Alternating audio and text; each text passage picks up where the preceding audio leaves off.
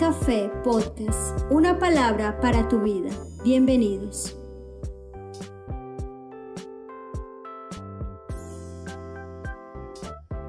En el libro de los Salmos, el Salmo 73, el famosísimo Salmo de Asaf. Salmo 73, versículo 1. Cuando llegue, dígame amén.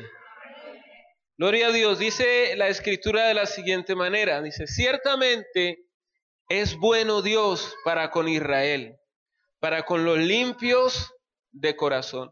En, cierta forma, este primer versículo es el resumen de todo el, capítulo. Es, lo que resume es esto. Dios es bueno. Termina resumiendo a Asa. Pero empieza a describir lo que él ha vivido, lo expresa en este salmo. Dice, en cuanto a mí, casi se deslizaron mis pies, por poco resbalaron mis pasos, porque tuve envidia de los arrogantes, viendo la prosperidad de los impíos, porque no tienen congoja por su muerte, pues su vigor está entero.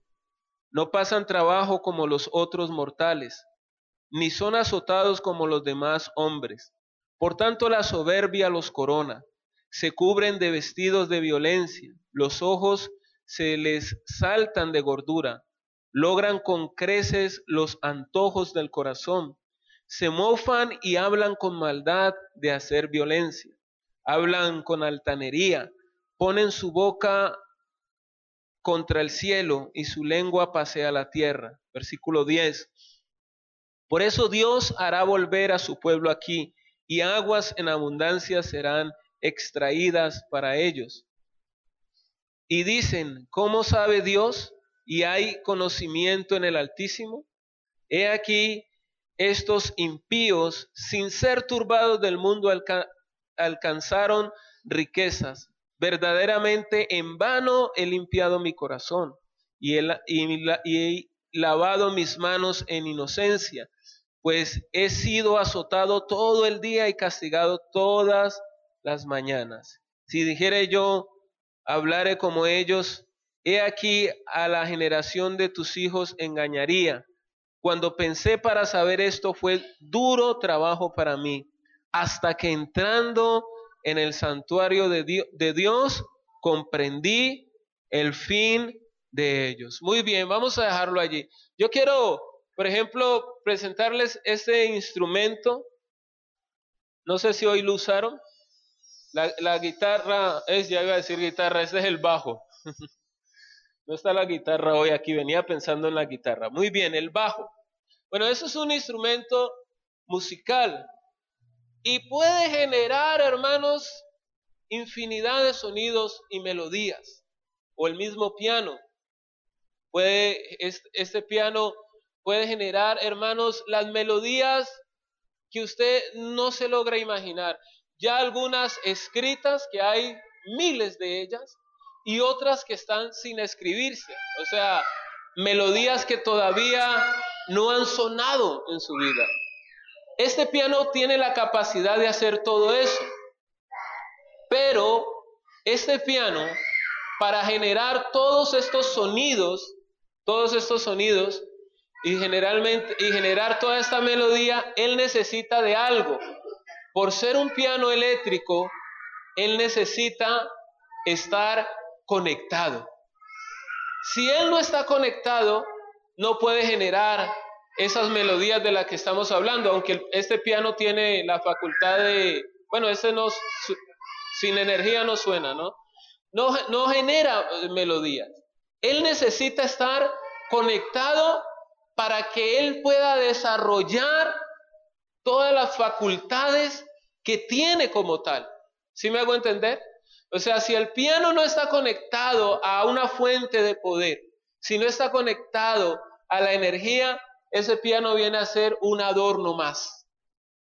Viene a ser un adorno más. Es decir, cuando no hay energía, el piano no nos sirve sino para adorno. No sirve para nada más, porque no podemos generar ninguna melodía en él. Él necesita estar conectado para que él pueda desarrollar todo su potencial.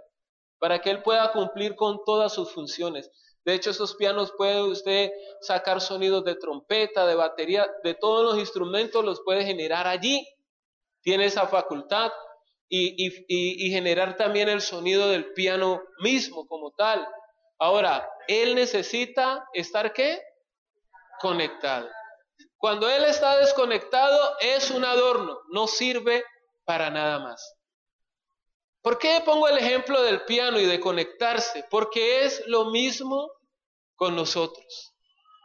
O sea, si nosotros no entendemos, si nosotros no entendemos que usted y yo tenemos que vivir conectados a Dios, si no entendemos esto con nuestras vidas no va a pasar nada. Usted puede tener mucho potencial. Yo creo que ustedes tienen mucho potencial. Y no, lo, y no lo estoy diciendo por decir o porque suene bonito. Yo lo creo.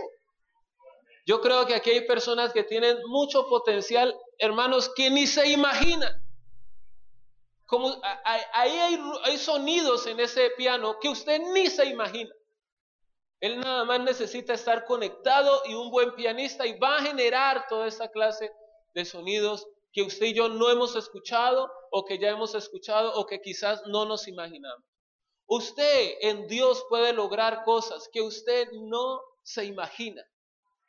En su vida pueden pasar cosas que usted no se imagina, que usted ni siquiera las ha pensado, las ha considerado, pueden empezar a suceder y a pasar en su vida. Pero usted necesita estar conectado a Dios. Asa era un músico. Este salmo no es un salmo de David, la gran mayoría de los salmos fueron escritos por el rey David, pero también encontramos salmos que fueron escritos por otras personas, entre ellos el Salmo 73 fue escrito por, por Asa. Este era un músico, alguien que le servía a Dios en el templo. La gran mayoría del, tiempo él lo pasaba dentro del, dentro del templo. Pero hubo un momento donde él sale del santuario, donde él sale de la presencia de Dios y empieza, hermanos, a mirar y a considerar la vida muy humanamente. Es decir, él se desconecta del Señor y empieza a mirar todo y hermanos, empieza a llenarse de amargura, empieza a llenarse de envidia, empieza a llenarse de celos, empieza a llenarse de enojo, porque él, nos dice allí, en cuanto a mí casi se deslizaron mis pies, es decir, él por poco y me aparto del Señor, lo abandono. ¿Por qué? Porque él empezó a ver una serie de, de cosas en la vida y empezó a sacar sus propias conclusiones sin tener la dirección de Dios. Es decir, empezó a ver todo de una forma desconectada. Y él empezó a ver que había gente que, que no buscaba a Dios, que no amaban a Dios y les iba bien. Él empezó a, miren, ahí dice en el versículo 3, eh, dice, porque tuve envidia de los arrogantes, viendo la prosperidad de los impíos. O sea, hay gente que no iba, que no amaba a Dios, que no iban a ninguna iglesia, entiéndame bien, no se congregaban. Era gente impía, blasfema, arrogante, soberbia. Pero Asa dice, pero los, les va bien. Están gordos, están prósperos, bendecidos, visten bien, comen bien. Eso se la pasan es cambiando muebles, entrando a televisores cada vez más grandes allí, estrenando, cambiando una, una cosa a la otra, la fachada de la casa la cambian cada seis meses. Y Asa dijo, yo estoy viendo estos que no buscan a Dios, no aman a Dios, y le va bien, ole, ¿y eso qué es? Más o menos así empezó a considerar Asa. A sentir envidia, dice, de los arrogantes. El versículo, versículo 4 eh, dice, porque no tienen congoja por su muerte, pues su vigor está entero, o sea, no les daba ni gripa. No pasan trabajo como los otros mortales, ni son azotados como los demás hombres. O sea, esto era los que le iba la vida bien.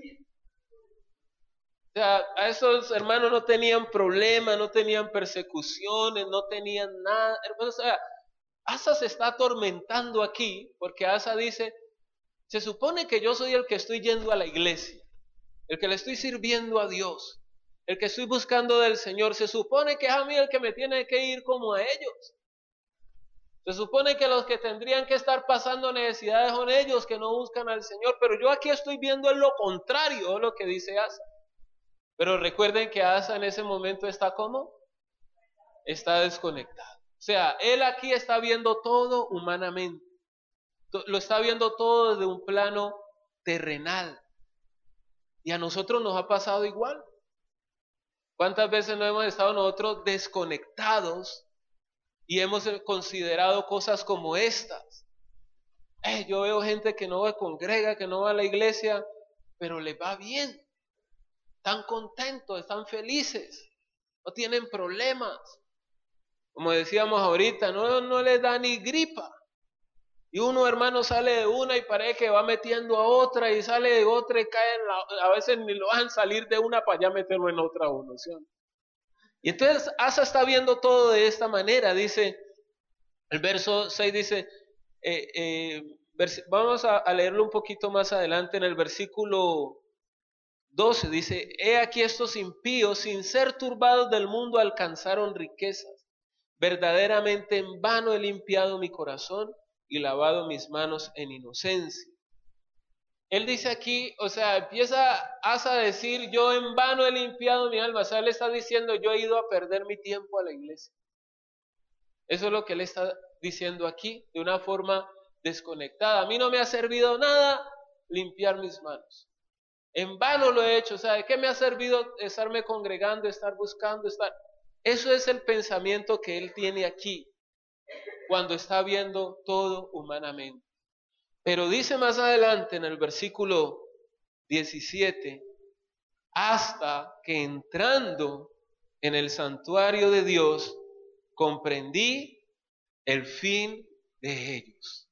O sea, él cuando está fuera de la presencia de Dios ve todo humanamente. Pero cuando él entra a la presencia de Dios, él entiende, hermanos, y comprende la situación de las personas. Y comprende él que él está mejor todavía que las personas que aunque pueden tener un éxito, pueden tener un éxito materialmente o un aparente éxito en sus vidas, en realidad él está mejor que ellos. Y ahora se lo voy a decir a usted porque a veces nosotros a todos nos ha pasado en algún momento. Sí, porque como ha habido una relación del prosperar materialmente con el estar bien con Dios, entonces a veces hay gente que cuando de pronto no está muy bien eh, materialmente, a veces creen que están mal con Dios por eso. Y a veces consideran al que está bien eh, prósperamente, o sea, que tiene de todo, creen que está bien con Dios por eso. Y eso es, es relativo, o sea, una persona puede estar bien con Dios y, materialmente no tener eh, nada. O estar, o tenerlo todo materialmente y estar mal con el Señor. ¿Sí me hago entender? Entonces, ellos están allí mirando, eh, eh, Asa está mirando eso de esta manera. Y a veces nosotros lo hemos visto también de esa forma, y hemos visto la vida de esa forma, muy humanamente. Pero hermanos, cuando Asa entra al, al, santuario de Dios dice, yo he comprendido el fin de ellos.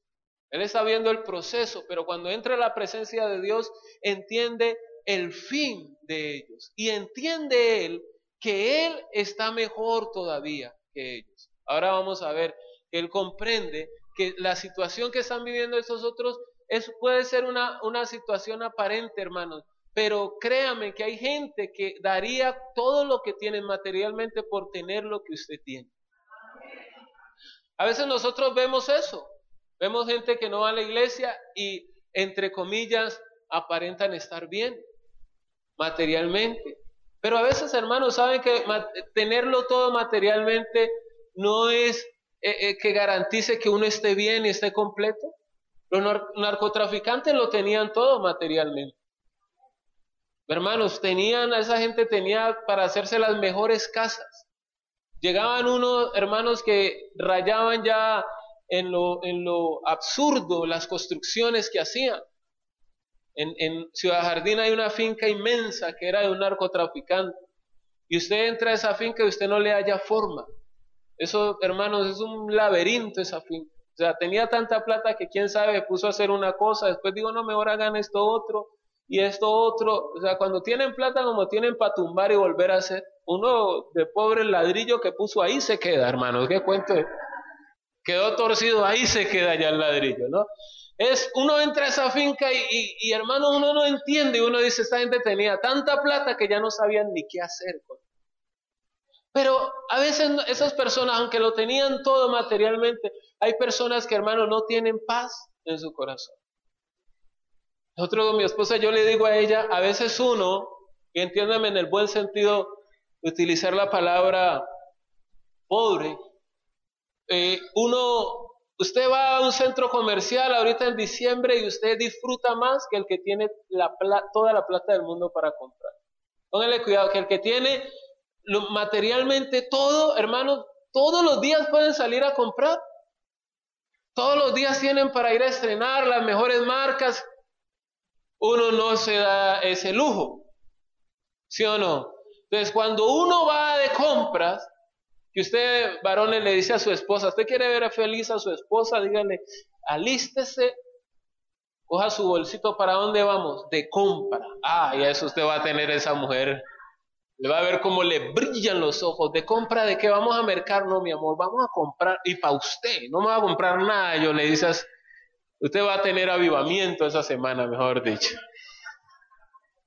Eh, Usted va a comprar algo, hermanos, usted lo disfruta. ¿Sí me hago entender? Porque, hermanos, para usted comprar tiene un valor. O sea, quizás usted no tiene un montón de plata, pero cuando compra algo lo disfruta más. Hay personas que tienen un montón de dinero, van y compran por comprar y después llegan a la casa y ni se ponen lo que compraron. No lo disfrutan. A veces usted y yo, eh, eh, cuando Asa entra en la presencia de Dios, él empieza a entender que hay cosas más importantes que quizás ellos tenían eh, prosperidad y un montón de cosas, pero que eran cosas vanas, que eran cosas pasajeras, pero que lo que él tenía, la paz que Dios le estaba dando, era algo que permanecía en él, que le daba realmente una verdadera satisfacción.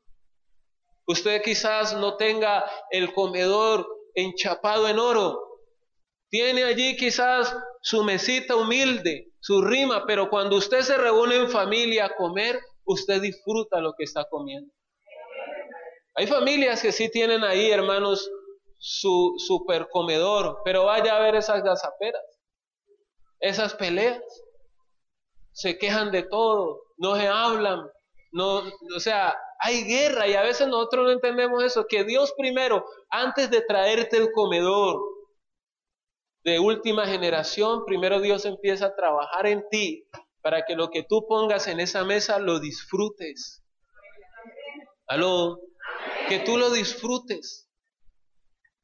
El hecho es, el, centro del mensaje hoy es que usted y yo no podemos tratar de ver la vida fuera de la presencia de Dios porque nos vamos a atormentar, porque nos vamos a llenar de celos, porque nos vamos a llenar de envidia, porque nos vamos a llenar, hermanos, a, atormentarnos. En esos días yo le compartía un miércoles, les dije, estuve visitando unos hermanos que hace años yo los conocí en la iglesia, una familia, y hace años desde que estoy acá en Ciudad del Campo los veo muy poco.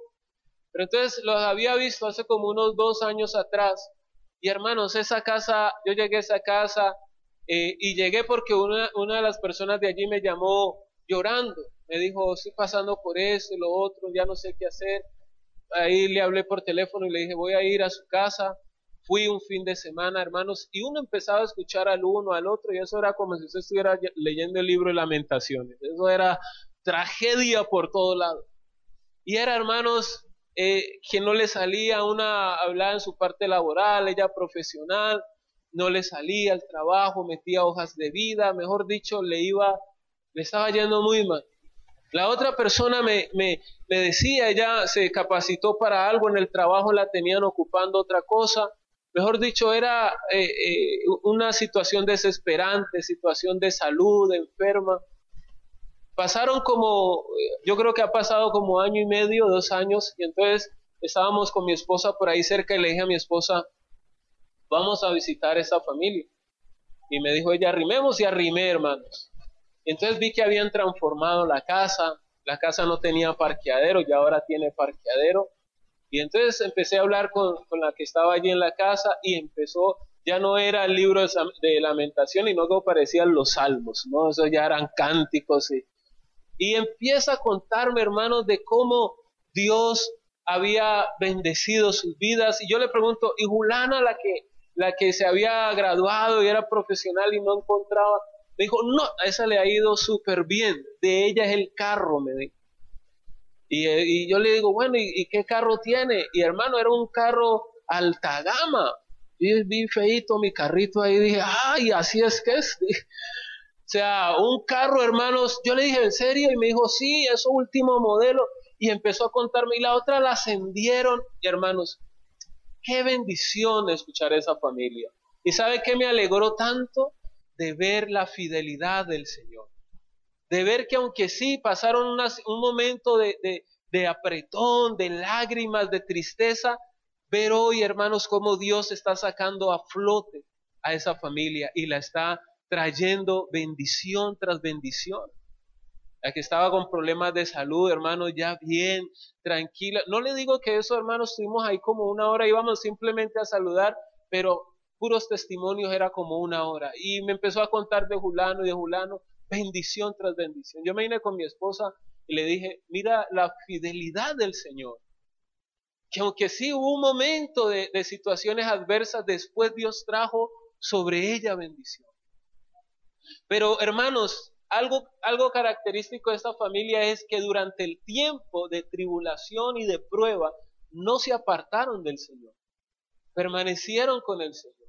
Y por eso lograron ver cómo Dios trajo bendición a sus vidas. Usted y yo, hermanos, no nos eh, desconectemos del Señor, porque si usted se desconecta del Señor, primero no va a entender la forma en cómo Dios obra. No va a entender.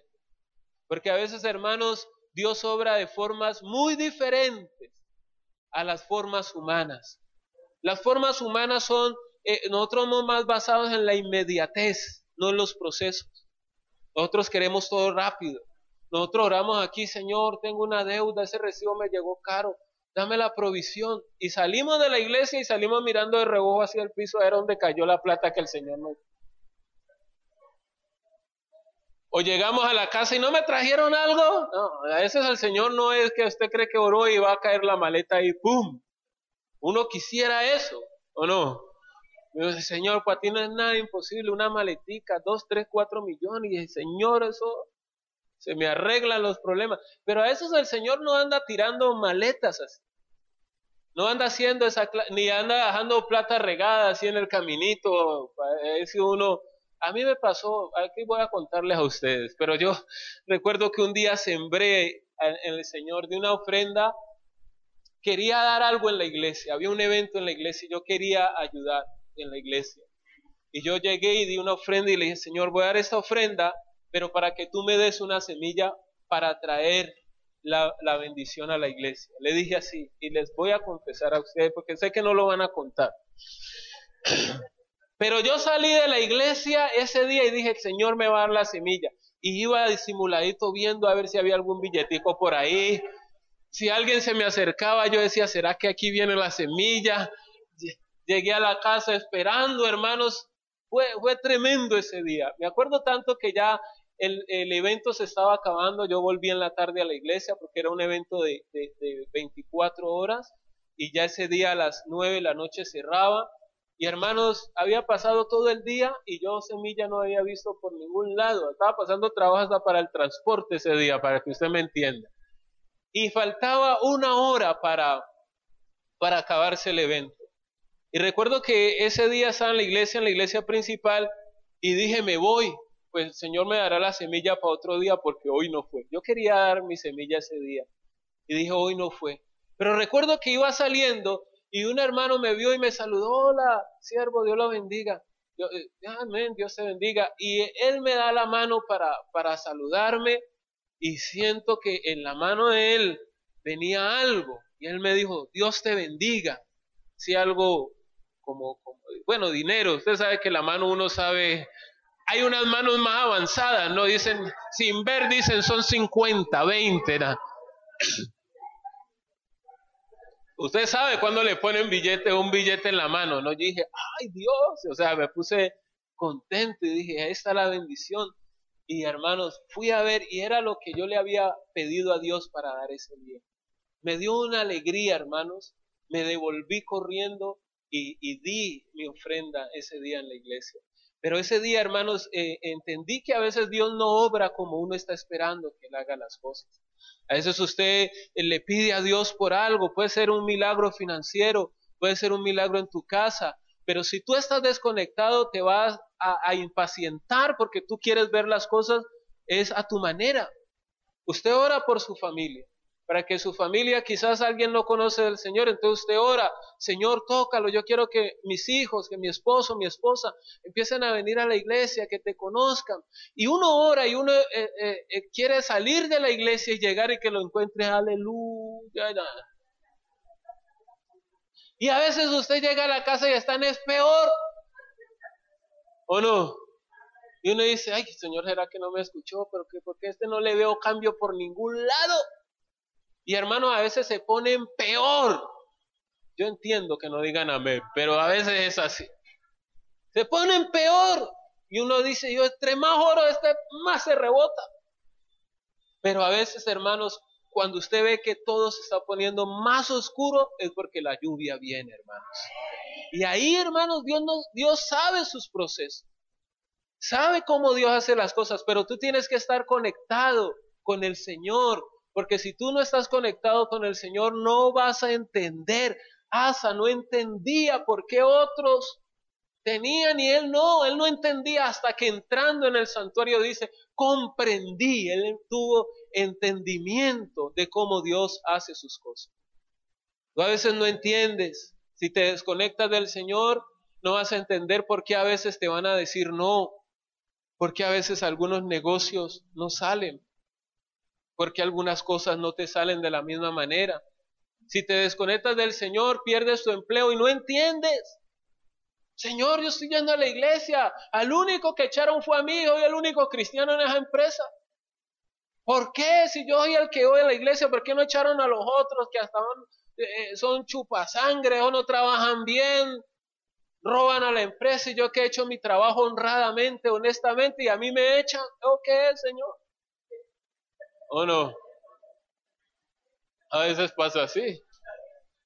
Y uno empieza, hermanos, pero porque uno no entiende. Y a veces, hermanos, Dios puede estar haciendo las cosas quizás para promoverte o llevarte a mejores cosas. Pregúntele a José. ¿Qué pasó con José? Sus hermanos lo miraron y le tenían bronca, rabia, hermanos. Yo, uno, uno dentro de la familia ve las peleas familiares. Yo nosotros crecimos cinco hombres y a veces, hermanos, nos agarrábamos o me agarraban porque yo era de los menores, ¿no? Es, uno peleaba ahí por el control. Cuando mi mamá decía, sírvanse, bendito sea el Señor, eso era otra pelea porque mis otros dos hermanos comen bastante y eso uno hasta por una tajada yo llegué a ver peleas en la casa, hermano. Pero nunca nos odiamos como para decir a este, vendámoslo. Yo nunca vi que mi hermano dijeron, ve, ¿por qué no vendemos a Elier? Así sea quiliado como sea, pero vendámoslo. José vivió eso, hermanos. José vivió un odio como ninguno de nosotros, me imagino yo que lo habrá vivido. Que sus hermanos digan, lo vamos a vender como esclavo, que pensaron fue en matarlo. Hubo uno que les dijo, matémoslo. Sino que Judá y Rubén dijeron, no, no lo matemos, más bien tirémoslo a una aljibra, un hueco, una cisterna. Imaginen los planes, o sea, uno ve que el otro dice, ay, no lo matemos, y uno dice, ay, lo ve como un ángel, después dice, no, tirémoslo un hueco, es lo mismo. Uno después de una semana en un hueco se muere. Lo tiran y el que lo saca lo vende como esclavo. ¿Usted cree que José, si no hubiera estado conectado con Dios, cómo vería eso? Yo, el consagrado, el, dedicado al trabajo en la casa de mi papá, ahora me venden como esclavo y mire cómo me está yendo.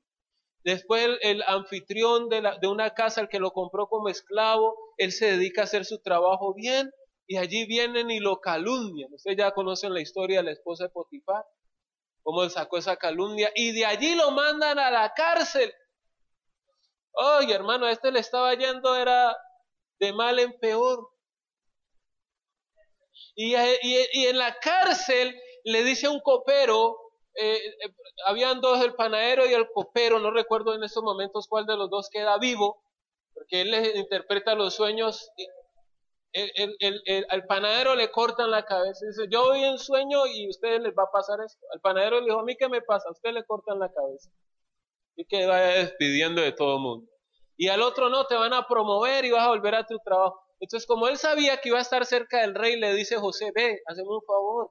Cuando ya estés allá donde el rey, de hablarle de mí, que yo aquí me porto bien, para que me saquen de aquí. Y el copero le dijo, claro, ahorita te... El copero llegó y cuando ya estaba en su trabajo, que José ni ocho cuartos, se olvidó de él. Hasta que al rey vino la necesidad de interpretar el sueño, fue donde se acordó y le dijo, ah, ya hay uno que interpreta el sueño. Pero toda esa tragedia, hermanos, que uno lee eso, usted puede leer eso en 15 minutos, pero eso pasaron fue años. Eso no fue la tribulación de una semana, fueron años. Pero al final, ¿qué pasó con José? Faraón lo puso en un lugar alto. Y después, ¿qué pasó? Que cuando toda la familia de José literalmente se estaba muriendo de hambre, él fue el que les dio pan, les dio abrigo.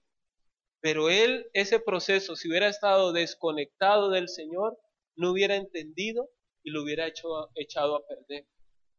A veces nosotros no entendemos por las cosas que estamos pasando. Quizás usted dice, pastor, yo llevo tres, cuatro semanas sin trabajo, ¿qué pasa? Estoy viniendo a la iglesia. Quizás es un proceso por el que Dios te está llevando. Pero no te desconectes del Señor, porque Dios es fiel. Tú no puedes olvidar que Dios es fiel.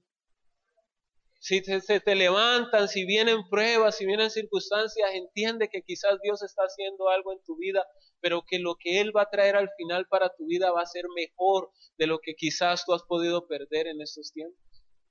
Entra a su presencia, conéctate en el Señor. Cuando usted y yo nos conectamos con Dios, aprendemos a apoyarnos en Él, cualquiera que sea nuestra circunstancia. Eh, Asa, después de que se conecta con el Señor, dice en el versículo,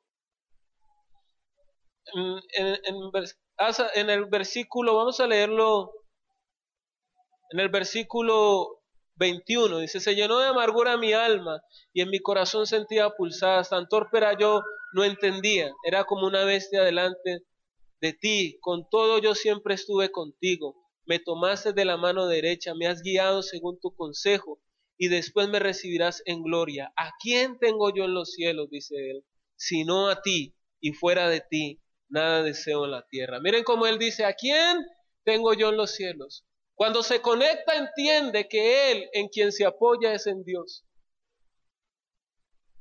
Hermanos, a veces nosotros vienen situaciones donde necesitamos respaldo, pero hay cristianos que como están desconectados, no se apoyan en el Señor. No se apoyan en.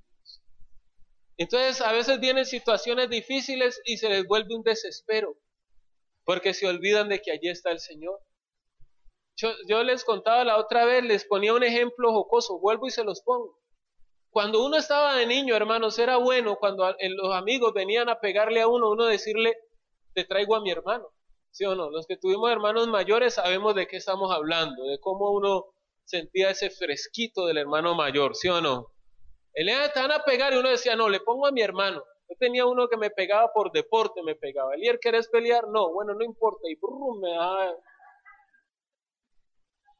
Pero después le dije, usted me vuelve a pegar y le pongo a mi hermano. Entonces cada vez que me acerca le, le traigo a mi hermano. Él no se volvió a meter conmigo. Hasta el día de hoy jamás me volvió a tocar eh, un pelo. Todavía está mi hermano vivo, bendito sea el Señor. Pero lo que yo le quiero dar a entender es que uno en la vida tiene que buscar en quién apoyarse. Cuando el cristiano se desconecta, se olvida de que tiene al Señor. Entonces, hermano, está viendo todo y dice, ay, cualquier situación lo desespera. Les llega el recibo y a eso, hermano, como si hubiera entrado a la gran tribulación. Ay, no, eso está carísimo y eso, ya quiere prohibir que todo el mundo se bañe, que todo el mundo vea, apague eso y eso, cierre eso y no me bote más, pues me voy a bañar, no importa, cierre eso. ¿Por qué? Porque como estamos desconectados, cualquier cosita se nos vuelve un lío. Pero cuando tú te conectas con el Señor, dices, ¿a quién tengo yo en los cielos? El dueño de todo. Ah, llegó el recibo, hermanos. Vamos a orar. Vamos a poner eso en manos del Señor. Señor, necesito, ayúdame. Es que Él es su apoyo. ¿A quién más vamos a ir? A eso no, no, el banco. No hay momentos donde ni el banco te recibe. Momentos donde el banco le, le, lo mira a uno, hermano. Yo he estado tan endeudado que he ido al banco y me dicen, ay, ¿usted cómo hace para vivir? Le dicen a uno. Usted ya no le puede prestar un peso más, le dicen a uno. ¿A quién va uno allí? A Dios. Hermanos, Él está allí para ayudarte en cualquiera que sea tu situación. Sea de dinero, sea de salud. Conéctate con el Señor y entiende que en Él te tienes que apoyar. Hay gente que dice, tengo que ir a una entrevista de trabajo, me van a preguntar no sé qué cosa y empiezan a comerse las uñas. No, doble rodilla y dígale, Señor, guíame. Me apoyo en ti, dame la gracia, dame la sabiduría para hablar, para saber qué decir. Dame gracia allí para que todo salga bien. Los que están estudiando, apóyense en el Señor. Señor, ayúdame que en la universidad yo pueda presentar mis trabajos y me salgan bien. Te tengo a ti, me apoyo en ti. Pero hermanos, a veces parece que nosotros tenemos al Señor y lo tenemos como un adorno. Él está allí, pero no nos conectamos, hermano, y no vemos todo lo que Dios puede hacer con nuestras vidas. Y por eso estamos viendo todo desde el punto eh, eh, humano, hermanos. Esos días les decía a las, parejas, porque saben que mi deseo es organizar lo del, lo del Congreso, ir con 20 parejas a Cartagena el año que viene. Entonces mi esposa en estos días me decía, de, varias situaciones que, lo, ven difícil, sobre todo los esposos, ¿no? Le dicen, no, es que eh, no hay este que lo otro, y empiezan a decir, es que quizás, digo yo, consideran eh, invertir ese dinero en otra cosa, en otro. No se olviden, varones, que ustedes tienen a Dios también. Y lo primero que deben hacer es orarle al Señor. Dios, proveenos ese dinero. Yo quiero llevar a mi esposa. Yo quiero ir con mi esposa, tal vez ahorita no haya. La Biblia en, Isaías 55 dice, comprad sin dinero. Comprad sin dinero. Vaya usted en fe dígale, Señor, voy a orar, quiero llevar a mi esposa a, Cartagena. Con el pastor o sin el pastor, pero la quiero llevar. Dígale al Señor. No dijeron amén, pero órele a Dios, Señor, dame los recursos, dame los medios. Usted como, como hombre cristiano, doble rodilla y pídale al Señor. Abre las puertas, Señor. No sé qué Dios vaya a hacer, no sé si de pronto Dios, como le digo, venga alguien y lo salude y le deje allí lo necesario en la mano. Eh, Dios es el que hace las cosas. O que alguien te llame, vete, me escuché que te ibas para Cartagena y que no tenía, pues vos me caes bien, ahí te voy a mandar la platica. Ay, hermanos, aleluya. ¿Sí me hago entender? Lo, que trato de decir es que antes de decir no, vayan primero al Señor. Apóyense primero en Él. Antes de que tu hijo viene, eh, papá, es que quiero ir a entrar a la universidad. ¿Y qué, va a estudiar mi hijo? Quiero estudiar medicina. ¡Ay! Hay algunos que hasta los católicos les sale Virgen Santísima cuando van a depresión. Eso es muy caro, que yo no sé qué. No, antes de usted censurarse y frustrarle ese impulso, Vamos a orar. Así por dentro usted diga, Señor, ayúdame, pero si es lo que Él quiere, vaya y ore. ¿Sí me hago entender? Dígale, Dios, ponga ahí, Señor, ¿a quién tengo yo, yo en los cielos sino a ti? Señor, mi hijo quiere estudiar medicina y eso dicen que es una de las carreras más costosas. Los semestres son de millones. Yo no tengo, pero te tengo a ti en los cielos, Señor. Dame la provisión. Dame tú el dinero. ¿Cómo yo no le voy a decir que no. Vamos a orar y vamos a pedirle al Señor. Es allí donde usted empieza a ver las maravillas de Dios. Es allí donde usted empieza a ver cómo Dios hace milagros, cómo Dios hace cosas en su vida, cómo Dios abre puertas, cómo Dios, hermano, empieza a, suceder las cosas. Mire, ahora que, que sucedió lo del campamento con los jóvenes, los invitados, los predicadores invitados fueron dos pastores, una pareja de pastores de Miami.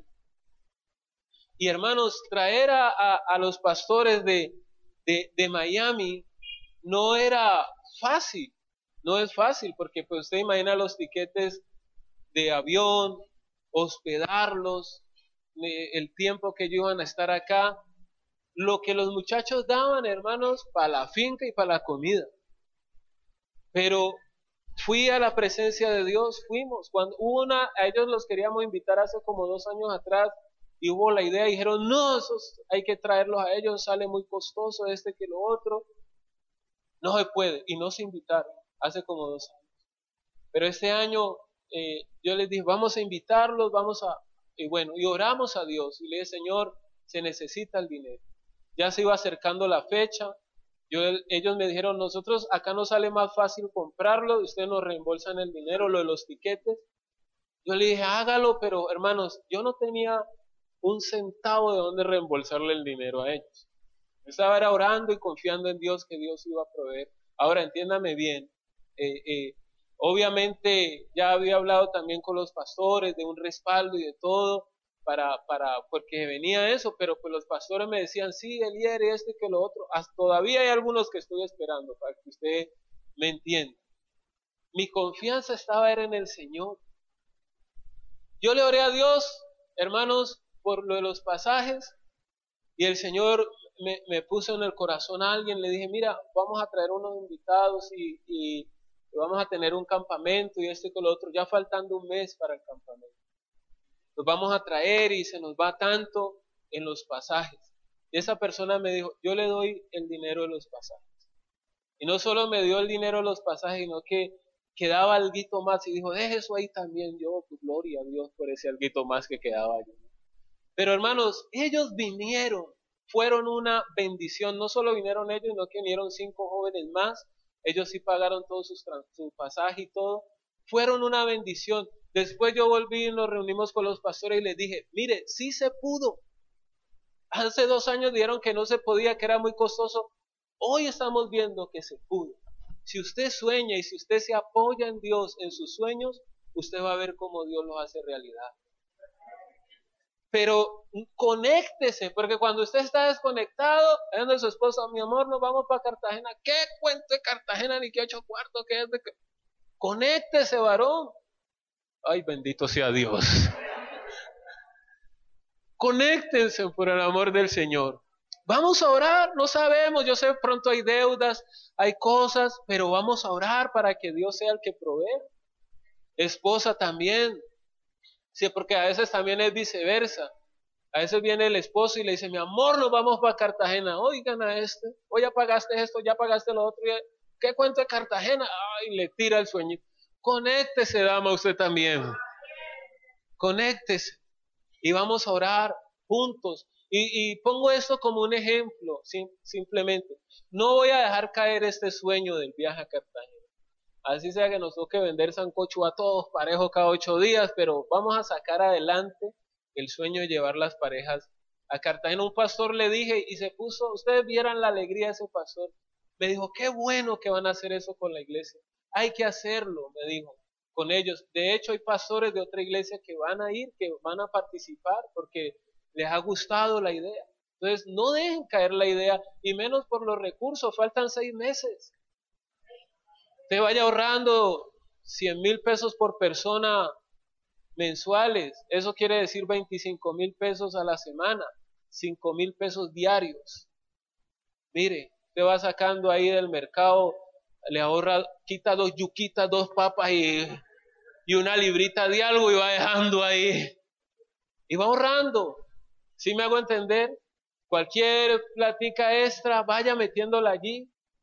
y vaya y pase sus cuatro días, hermanos, en bendición. Y vuelvo y le digo, con nosotros o sin nosotros. Es decir, eso es una idea, lo vamos a hacer con la iglesia, pero si usted no puede ese tiempo, igual prográmese y lleve a su esposa a pasear, lleve a su familia a pasear. Órele a Dios, si usted quiere tener su casa propia, órele a Dios por ello.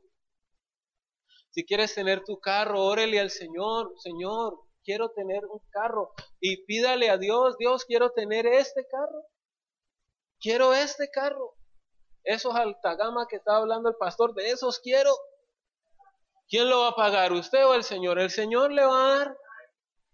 Ese es nuestro Dios. Yo no sé si ustedes me están entendiendo, hermanos, pero Él es nuestro apoyo. Él es nuestro apoyo. Cuando nos conectamos tenemos dirección. El, Asa decía tan torpera, yo no entendía, pero cuando se conectó, entendió, comprendió. Dios le dio dirección. Ya vamos terminando. En el versículo 27 dice, porque aquí que los que se alejan de ti perecerán, tú destruirás a todos los que de ti se apartan. Pero en cuanto a mí, el acercarme a Dios es el bien. He puesto en, eh, he puesto en Jehová el Señor mi esperanza para contar todas tus obras. ¿Quién era la esperanza de él cuando se conectó? El Señor. ¿En quién esperaba él? En el Señor. ¿En quién vas a esperar tú? en el Señor. Ahora, pregunto, escúchame bien, ¿qué estás esperando de Dios? ¿Qué esperas tú que Dios haga en tu vida? ¿Qué esperas tú que el Señor haga en tu casa? Es triste, pero hay gente que hoy en día no está esperando nada del Señor. ¿Y saben por qué no esperan nada del Señor? Porque nada le piden.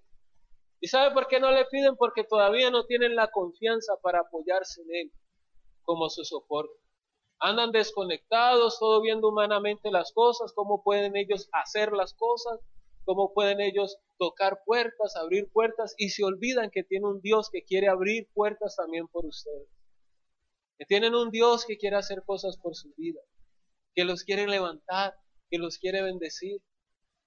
Ese es nuestro Dios, un Dios extraordinario, de cosas extraordinarias. Mire el mundo, el mundo es una maravilla. La creación natural del mundo es una maravilla, hermanos, hecha por Dios para usted. Él hizo todas las cosas ciertamente para su disfrute, pero Él quiere que usted también disfrute de la vida, de las cosas. El miércoles hablábamos de que hay dos formas de vivir en esta vida, o sufriendo o disfrutando.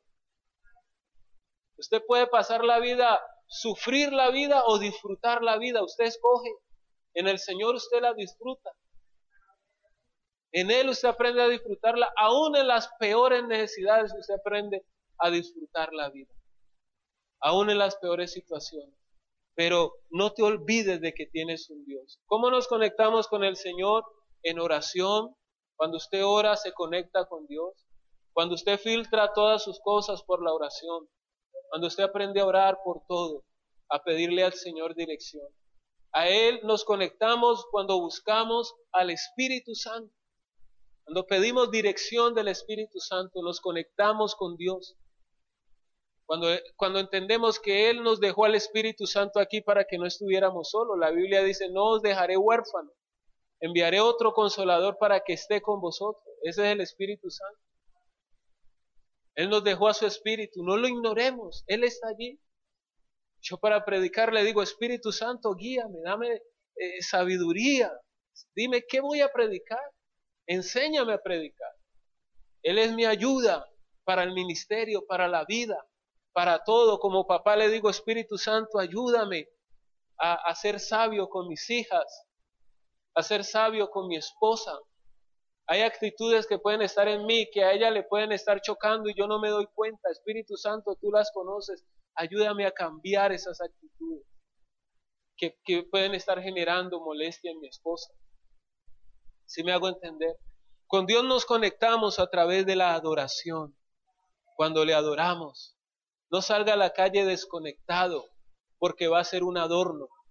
Salga a la calle conectado con Dios. Y cuando usted se conecta con Dios, hermanos, con usted puede pasar cualquier cosa. Cualquier cosa puede suceder en tu vida. Cualquier milagro puede pasar en tu vida. Cualquier eh, eh, maravilla puede suceder en tu vida y a través de tu vida. El que sale conectado con Dios es el que ve un enfermo, pone la mano y Dios lo sana. Oran por las personas sin temor, sin miedo. ¿Sí? Dan palabras de, consuelo. La gente conectada con Dios abre sus labios y son una bendición. Aquí hay gente que ha estado hablando con otras personas y le dice, ay, usted, usted cómo habla, se siente una paz. ¿No le ha pasado a alguno de ustedes? O usted no ha hablado con alguien que usted habla y, con esa persona y lo ministran a uno. Yo tenía una, tengo un amigo, somos muy buenos amigos y ese hombre, a veces yo iba, hermanos, eh, con problemas cargado y me gustaba hablar con él y hablábamos y él empezaba, él tenía una forma de ver los problemas tan particular que yo salía de allá bendecido. Yo siempre le decía, qué bendición es hablar con él, que lo ministra uno. Pero hermanos, usted es conectado y va y se encuentra otro desconectado, mejor dicho. Ahí sí apaga y vámonos, hermanos. ¿Sí? Eh, uno va, hermanos, con unos problemas y encuentra otro que está peor que uno, ya solo agarran a uno, hermano. No, hermanos, conectémonos todos los días, buscar al Señor. Él dijo, hasta que entrando en el santuario, comprendí el fin de ellos, cuando entré en su presencia. Vamos a orar, vamos a ponernos en pie. Y yo quiero que ahorita usted empiece a buscar a Dios y a conectarse con el Señor. A conectarse con Él, a apoyarse en Él. No sé si que sea lo que de pronto te está resultando una carga hoy, algún peso, estás diciendo ya siento mucha, mucho peso de esta situación, eso se me está saliendo de control, me siento cansado, cansada con esto. Hoy entra al santuario y apóyate en el Señor. Deja tus cargas ahí, en la presencia de Dios. No importa qué tan, qué tan grande tú veas la situación. Recuerda, no hay nada en esta tierra que llegue a ser más grande que Dios. No hay nada que se salga del control del Señor. Amén.